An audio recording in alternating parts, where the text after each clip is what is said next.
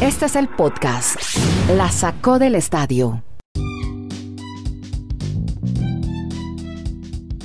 Bueno, aquí estamos, llegamos al episodio 339 de lunes, donde más historias, más rolletes de deportes americanos tenemos para contarles con Dani Marulanda, que está en Colombia, Kenneth Garay en Estados Unidos y quien les habla Andrés Nieto desde Santiago de Chile. Y cómo no hablar de la serie de campeonatos de la Liga Americana que se definió el sábado y la del domingo, ayer, esta mañana, tempranito aquí en Chile, una de la mañana, dos de la mañana, cuando vimos un potente honrón de Bellinger que envió a los Dodgers a la Serie Mundial y este equipo como los caballos pura sangre marulanda de atrás para adelante, ¿no? Cuatro en línea, igualó la serie y se la ganó a los Bravos de Atlanta que usted me dijo que eran los grandes favoritos.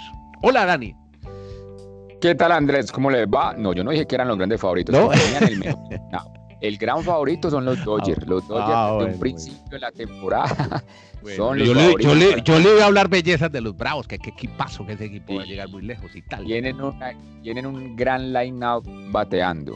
No, pero, no se la estoy, pero tranquilo, mijo, no se la estoy cobrando. Estamos al lunes, No. tranquilo. Que la patada más Bravos. bajito se la damos el, el miércoles. No se preocupe. Esos son, esos son los Bravos. 16 postemporadas sin llegar a ganar el título. Esa es la, la historia tradicional de los Bravos. Llegan a playoffs y ahí pierden el ritmo de juego. Lo mismo que pasa en la otra. Voy a hablar primero de los perdedores, los Astros. Creo que los Astros al menos recuperaron algo de honra, si se puede decir, porque fueron capaces de demostrar de llevar a una serie a 7 después de haber perdido los tres primeros juegos.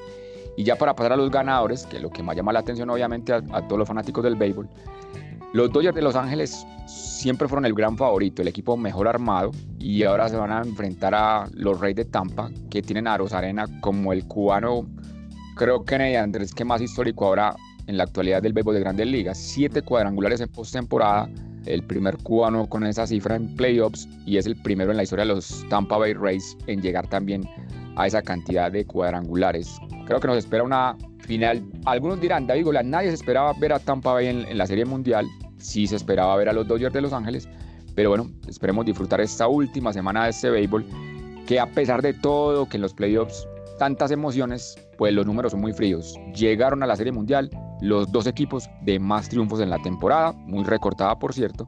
Los Dodgers y los Rays fueron los más ganadores esa temporada 2020. Bueno, y ahora cómo se vivió en Estados Unidos, ver a un Corey Seager, Kenneth Garay, nombrado el jugador más valioso de la serie, pero hay más valores para destacar en estos Dodgers de Los Ángeles y ya hablamos también de Tampa. Hola Kenny, en Bristol, Connecticut.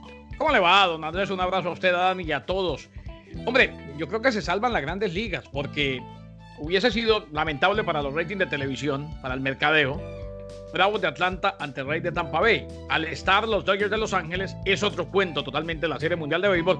Parten como favoritos, bien lo decía Dani, los dos mejores equipos, los equipos de mejor récord en cada liga, llegan a la Serie Mundial de Béisbol.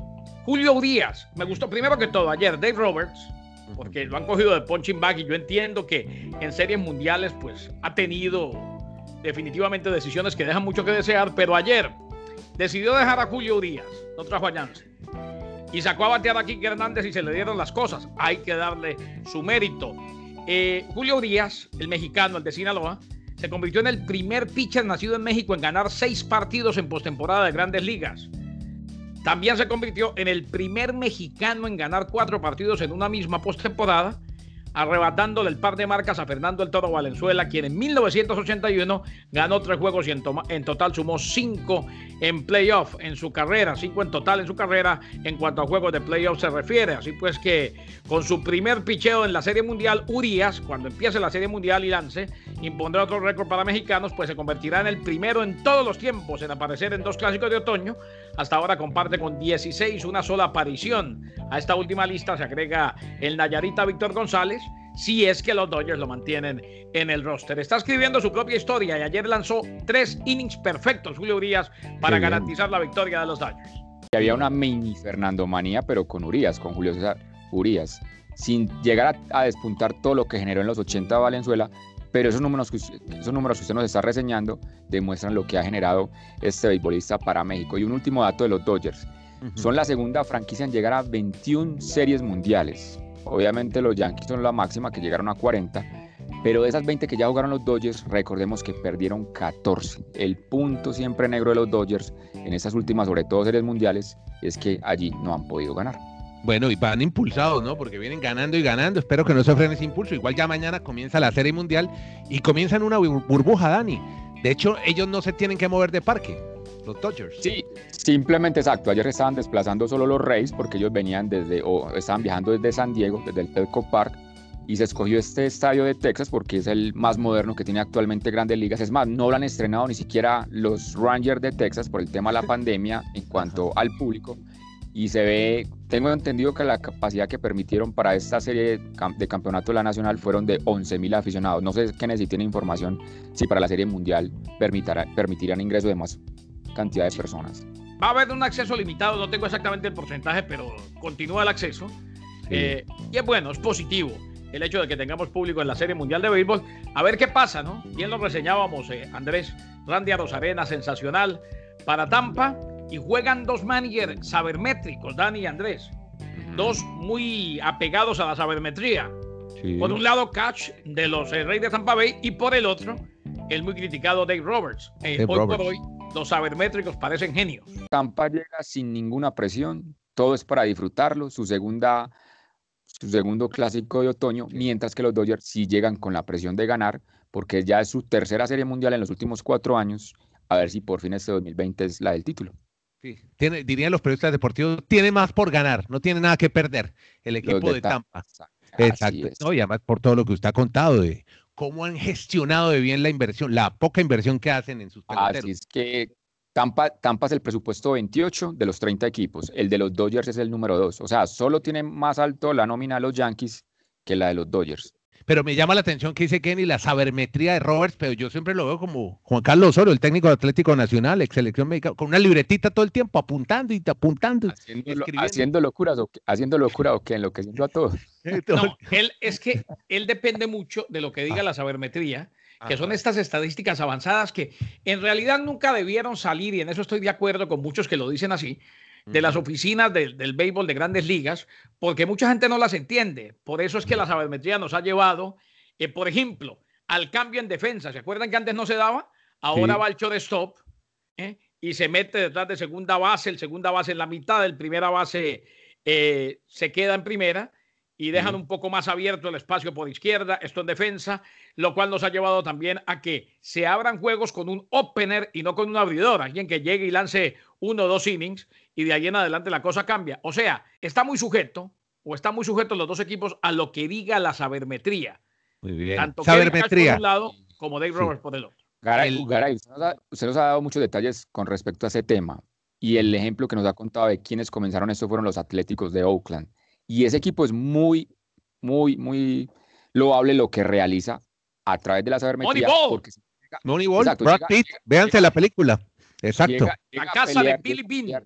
Llega a pelear los playoffs, pero no gana la Serie Mundial. O sea, eso puede ser algo muy importante, pero si usted no tiene la calidad de jugadores que tienen otras nóminas, es mucho más complejo por más sabermetría que le ponga el asunto. Definición para los que quieran saber un poco más, análisis científico basado en estadísticas, es un poco lo que es la sabermetría de la que tanto hablamos. Andrés, pero demasiado científico. Por eso es que digo que no se le debe presentar al aficionado y a pie ni siquiera a muchos de nosotros demasiado, porque hace el juego demasiado complicado, pero es lo que se maneja en las oficinas del béisbol y muchos a rajatabla se ciñen a lo que dice la sabermetría. Bueno, eh, compañeros, yo les he dicho a ustedes que yo estoy aquí dos horas más adelante que Colombia, en eh, Santiago de Chile, y una hora más que en Estados Unidos. Entonces, como sabrán, pues los horarios son difíciles para ver eventos deportivos. Estoy un poquito trasnochado. El sábado me trasnoché siguiendo los consejos de don Kenneth Garay para ver a Teófimo y a... Sí, señor. Qué bien y a Loma. No, una pelea muy mala, hermano. O sea, qué trasnochada que me pegué para nada, hombre, Garay. Bueno, al final ganó Teófimo, que nace en el Bronx, pero es más hondureño que cualquiera. Una mala pelea, sí, según dicen los especialistas. Eh, a esa hora estábamos trabajando, pero después estuvimos viendo el compacto. Óigame, siete rounds de estudio, no jodas. Lo cierto, lo cierto es que regaló demasiados rounds eh, Lomachenko y que nace una estrella para, para el boxeo porque se llevó esta pelea unificatoria, ahí lo vimos con los cuatro cinturones a Teófimo López. Eh, y de aquí en adelante, pues a ver si ratifica su nivel. Eh, hay una alegría muy grande en eh, los amantes del boxeo latinoamericanos y en los que siguen a los boxeadores estadounidenses de ascendencia hispana. Ahora, el dato curioso, Floyd Mayweather dijo que se ganó, como si le hiciera falta la plata, el Moneymaker, 20 mil dólares, Mm. porque apostó a favor de Teófimo López para No vencer a. Vasil Lomachenko ¿Dónde apostó? por el título mundial. La ¿En mejor Betplay? actuación de su carrera, así pues que le ganó al ucraniano Mayweather, a quien no le falta plata, habiendo Ajá. ganado mil millones de dólares, simplemente apostó y terminó ganándose 20 mil, 20 mil dólares se ganó Mayweather. Tiene un historial de jugarse grandes cantidades de dinero en deportes y se sabe que ha apostado hasta 400 mil dólares en un evento. Así pues que una vez más, mm, fuera del, cuadrilátero, pero apostando, ganó Floyd Mayweather. Eh, es de lo, que, de lo que se está hablando en el mundo del boxeo, lo de Teófimo López. Y vamos a ver si ratifica este gran nivel de aquí en adelante. ¿En dónde está el mundo del boxeo? Perdón, Andrés. Yo también me trasnoché y uno siendo un neófito en el asunto, uno dice, uno va a ver una pelea de, box, de boxeo porque se va a ver a dos tipos dándose trompadas, pero solo vi eso al final en los últimos dos rounds. Yo no sé cuál es el verdadero Pero- momento del boxeo. pero no sé si está acu- es- No sé si está de acuerdo conmigo en sintonía. eh, La transmitió al final Space, que es un canal, no sé de qué, de qué productora es, ni, ni de qué empresa. Space termina transmitiendo la pelea y los expertos todos dieron campeón a Loma y eran mexicanos. Entonces yo no entiendo. O sea, la pelea fue Eso. tan rara. ¿Ah? Ellos mismos le- hacen sus tarjetas. Yo nunca Ah, no, Entendido, ojo, yo en, nunca he en todas esas esa- transmisiones cada cual hace su tarjeta, siempre. No, pero es que lo que te digo, el caso curioso es que eran todos mexicanos, de pronto apoyar al latino y, y dieron ganador a Loma en sus tarjetas. Y yo también, yo sin saber tampoco, vi que el tipo, el otro pegó más trompadas, Lomachenko, y terminó ganando Teófimo. Pero bueno, No, ese no, es el o sea, boxeo. que el- el boxeo en el mundo está sobrevalorado. Bueno, en Sí. fin, me va a meter en problemas. Los demás no se mete. Lo que va a acabar más solo que el juego de los Marlins en el noveno inning, cuando se den estas peleas. Pero bueno, La pelea, eh, la pelea, si era la pelea del año, en sintonía con lo que ha sido el año. Un desastre este 2020. Qué horror. sí, es verdad. Bueno.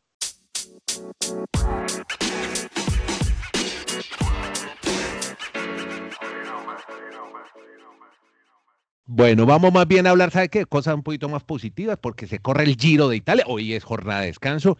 Y Almeida ahí, ¿no? Pegado, dicen en Colombia, chilingueando, ¿no? Pegadito y con baba. Dani Marulanda al liderato. Ayer los del Somewell le querían hacer la licuadora y no pudieron. Ya está a 15 segundos. Y ganó una, otra de Cineos que se ha especializado en ganar etapas. Ganó el eh, inglés Hart. Ganó la quinta etapa para el equipo. Tres, obviamente, de Filippo Gana, el italiano, el, el, el ciclista este gigantón que ha ganado dos contrarrelojes. Así es, Andrés. Pasó esa primera prueba de fuego en alta montaña, Joao Almeida, pero es que ya 15 segundos es realmente nada con respecto a Wilco Kelderman. Y recordamos que queda miércoles, jueves y sábado de altísima montaña, donde lo más normal es que pierda Joao Almeida la maglia rosa, que lo distingue como líder del Giro de Italia. Y también queda una contrarreloj del día domingo. Lo que a mí más me llamó la atención fue la caída de Nibali, de Do- Domenico Pozzovivo, que son los locales, los italianos. Y creo que el panorama está mucho más abierto para Wilco Kelderman, que usted nos dijo que era uno de sus favoritos, pues se pueda ganar en esta edición del Giro.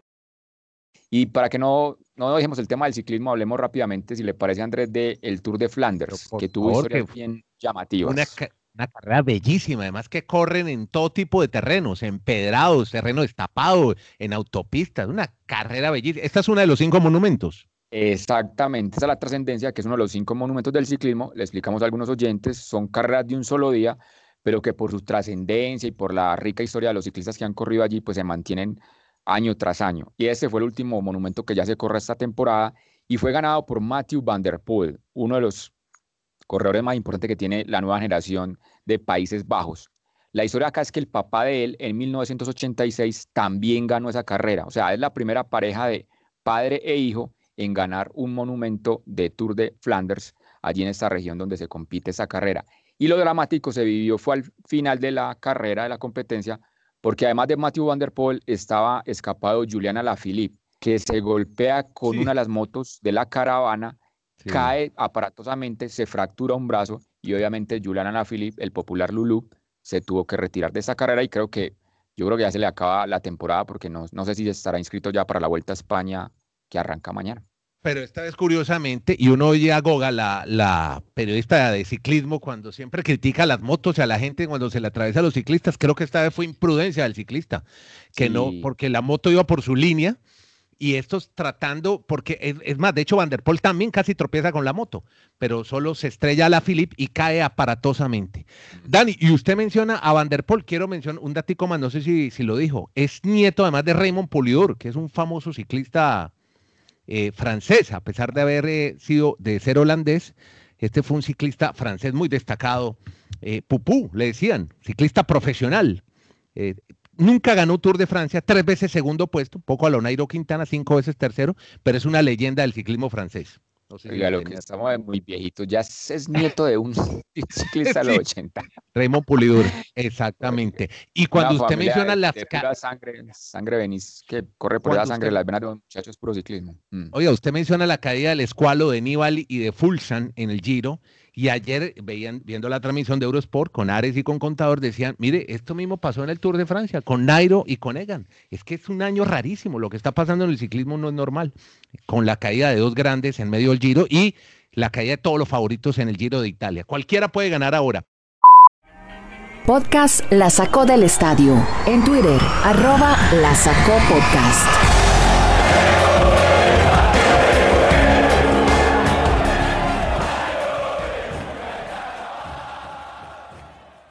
Ustedes seguramente estarán esperando información, historia, los rollos de Dani Marulanda sobre la NFL. Siempre los tenemos el martes. Eso es ley de este podcast que apenas finalice esta semana, la semana 7 ya de la NFL.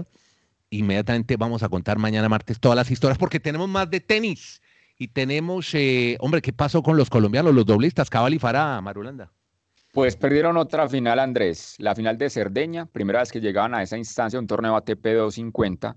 O sea, esta dupla han jugado ya 35 finales en su carrera en ATP, han perdido de ellas 19 con la de este fin de semana, pero aquí lo más curioso es que uno puede llegar a concluir que Juan Sebastián Cabal jugó esa final con COVID, porque al día siguiente, siguiente en sus redes sociales, a través de Instagram, ofreció un comunicado para todo el público manifestando que estaba positivo por, por el coronavirus en territorio italiano y que se iba obviamente ya a aislar. Pero peligroso, ¿no? Porque puede haber contagiado a otros, ¿no? Imagínese. Y le hicieron prueba al compañero, a Robert Farah, pero él salió negativo. Bueno, afortunadamente. Ya me cuenta de golf porque tenemos latinoamericanos destacados. Antes a Kenneth Garay, hombre, tan atento al fútbol y le sorprendió la derrota de los dos grandes de España. Pues a ver, primera vez que pierden los dos el mismo día en 20 años, Andrés. Eh, y lo que son las cosas, anotó el Choco Lozano, el hondureño, para el Cádiz que le ganó al Real Madrid, no solamente que me sorprendió, digo lo que son las cosas porque otro hondureño, Teófimo López, fue figura el fin de semana y ya hablamos de él. Eh, no solamente me sorprendió, sino que, ojo, se viene Champions para el Barcelona y el Real Madrid y el sábado el clásico. Hacía tiempo no empezábamos en semana de clásico con tanta desazón y, con, con, tanta eh, falta de cafeína. No teníamos un panorama tan descafeinado de cara a un clásico en España. Sí, yo le aporto ese dato de, de Kenneth, lo que significa la Liga Española, que es solo Barça y Real Madrid. Fue exactamente el 6 de mayo del año 2000, que por última vez perdieron los dos en una misma fecha sin marcar gol. Pero si vamos un poco más atrás, en los últimos 30 años, eso solo pasó dos veces antes de, de este fin de semana. O sea, lo que es el dominio de estos dos clubes en la Liga Española. Pero atención que este año el Atlético Madrid es el único invicto aún le quedan pendientes dos fechas. Y yo no sé, yo me atrevo a decirlo, Kenneth, que este año el Atlético Madrid para mí debería de ser más favorito incluso que Real Madrid que Atlético por la nómina que tiene. No sé ustedes qué. Yo estoy de acuerdo, pero esto apenas comienza. no, apenas comienza, si no sería para mí un fracaso de Cholo Simeone que le han llevado una nómina muy interesante. Yo sí estoy es con el Sevilla, con Julen Lopetegui, que se estrena en la Champions esta semana. Hablemos de PGA, hombre, porque es que aquí en Chile hablan mucho de Niman, hombre. Juaco Niman ayer destacada actuación y creo que un colombiano también latinoamericano. Este se disputó en Las Vegas de la gira de la PGA. Exactamente, el CJ Cup, sexto fue Joaquín Niman, el chileno, noveno Sebastián Muñoz, muy buena actuación de estos dos latinoamericanos. Y ya van cuatro torneos esta temporada y los tres latinos que terminaron el año pasado en el top 30 nuevamente aparecen ya en el top 30. El mejor de ellos es Niman, puesto 18, Abraham Anser, el mexicano, puesto 23, y ya se metía ya al top 30 también Sebastián Muñoz, puesto 29, en, este nueva en esta nueva temporada o reinicio del PGA Tour. Bueno, y tenemos GP, eh, la grande en Motorland se disputó en Aragón esta vez y creo que hay un español ganando. ¿Sí? Esto es un dato como para los amigos de la Fórmula 1. Este año en MotoGP se han disputado 10 carreras y se han tenido 8 ganadores diferentes. Este fin de semana le tocó al español Alex Rins, otro de los jóvenes que tiene gran potencial en el motociclismo o en el MotoGP para España. En diferencia, están a, están a un solo ganador de igualar el récord del 2016, cuando tuvieron nueve ganadores diferentes de las válidas del MotoGP, pero hay que recordar que este año fue recortada la temporada por el tema de la pandemia. Bueno, mañana NFL completico con Dani Marulanda. a propósito, el King of Data tiene un promedio ofensivo en, en la Liga Premier bárbaro esta temporada, post pandemia, post cuarentena mejor, porque pandemia estamos en pandemia. Exactamente, desde la temporada del 60-61, o sea, 60 años, para ser más exactos, no se tenía un promedio de gol tan alto, 3.72 por partido en la Premier League y en los 46 partidos que se han disputado, en todos por lo menos se ha marcado un gol, incluso ayer en el juego Aston Villa-Leicester, que parecía el 0-0, pues al final llegó el gol del Aston Villa. Perfecto, señores. Hombre, ayer viste el plazo de Lanzini y el regreso de Bale. El, el 3-3 del West Ham. Y usted decía que mm. mañana nos cuenta Dani. Pues hombre, mañana espero que Dani nos hable del debut, así, así hubiese sido o así hubiera sido, ya con el partido oh. definido de Tua Bailoa con los Dolphins de Miami un minutico y, dejemos el abrebocas de la NFL. Hay un dato muy llamativo que usted tiene, Kenneth, de Matthew Stafford, antes de que me hablemos de la NFL, si le parece. Sí, señor. Eh, logró sumar pases de touchdown, Dani, ante todos los equipos, a excepción lógico de su propio equipo. Pase de una yarda para anotación a TJ Hawkinson, tercer cuarto de la victoria de los Lions sobre los Jaguars de Jacksonville, completó la hazaña de tener envíos de touchdown ante todos los equipos contra los que ha jugado en la NFL. Eso sí, le tomó 12 temporadas. Bueno, y mañana cuénteme la blanquea de los Dolphins y de Brady que le ganó a Rogers, todo eso. Tua, el de Tua. No, y Garópolo. No me deje atrás a Garópolo, que también le fue muy bien ayer, hombre, al pelado. Al, Como le dice Dani, el casi modelo. Tres touchdowns para Garópolo. Bien. Listo, muchachos. Gracias. Mañana estos martes. Los martes es ley de este podcast. Hablamos de NFL ya con la jornada terminada. Muchas gracias a Marulanda, que es el experto en NFL aquí de este podcast, la sacó el estadio, lo mismo que Kenneth Garay, ni hablar de Garay, pues que es de la institución, nuestra guía, nuestro faro, nuestra luz, y Andrés Nieto Molina. Hacemos este podcast desde ¿Y Chile. a mí quién me guía? a usted, a usted, Chechi y Striker, el perrito. No, gracias que me ha ido muy mal con esas guías. Pero bueno, Dios los bendiga, los quiero. Ojalá disfruten este podcast y mañana lo van a pasar mucho mejor. Cada día está mejor este podcast, la sacó el estadio.